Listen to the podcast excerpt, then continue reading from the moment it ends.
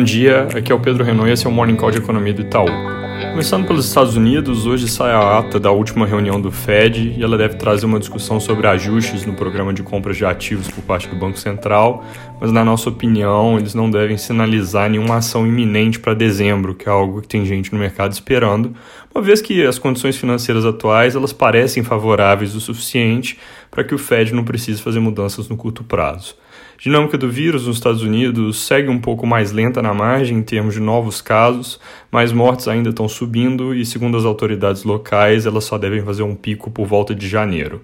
Na Europa, com o recuo da segunda onda ficando mais claro, ontem foi a vez do presidente Macron anunciar que a França vai começar a relaxar as regras de isolamento de forma gradual a partir desse fim de semana, com previsão de encerrar completamente o lockdown no dia 15 de dezembro.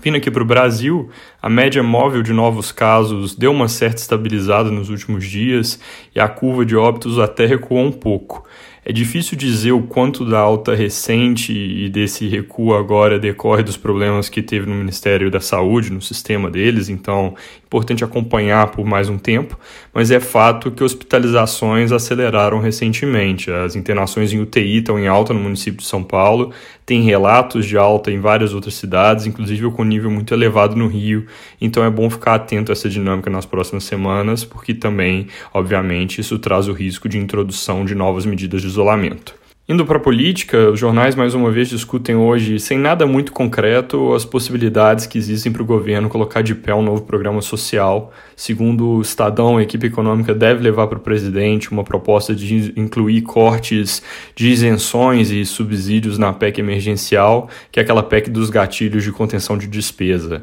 É, apesar de ser uma boa ideia reduzir essas renúncias tributárias, é, tem alguns problemas aí que o valor econômico, inclusive, está chamando a atenção a respeito respeito, que são, primeiro, o fato de que cortar subsídio não ajuda em nada para cumprir o teto gasto, já que isso só afeta o lado da receita. Segundo, que o Congresso acabou de aprovar a extensão da desoneração da folha de pagamentos, então é difícil acreditar que vai ter clima para revisar outras desonerações, principalmente porque dentro desse pacote poderia estar a desoneração da cesta básica, que custa quase 18 bi por ano sozinha, mas sempre foi um assunto delicado e com certeza ainda mais agora, por causa do desemprego alto e pressão sobre preço de alimentos. Ainda nesse tema fiscal, mas mudando no novo programa que viria para a prorrogação do auxílio atual, ontem o presidente Bolsonaro foi na linha do ministro Paulo Guedes, afirmando que o cenário base é de que o programa não seja prorrogado, e o secretário do Tesouro, Bruno Funchal, afirmou que, em um eventual caso de necessidade,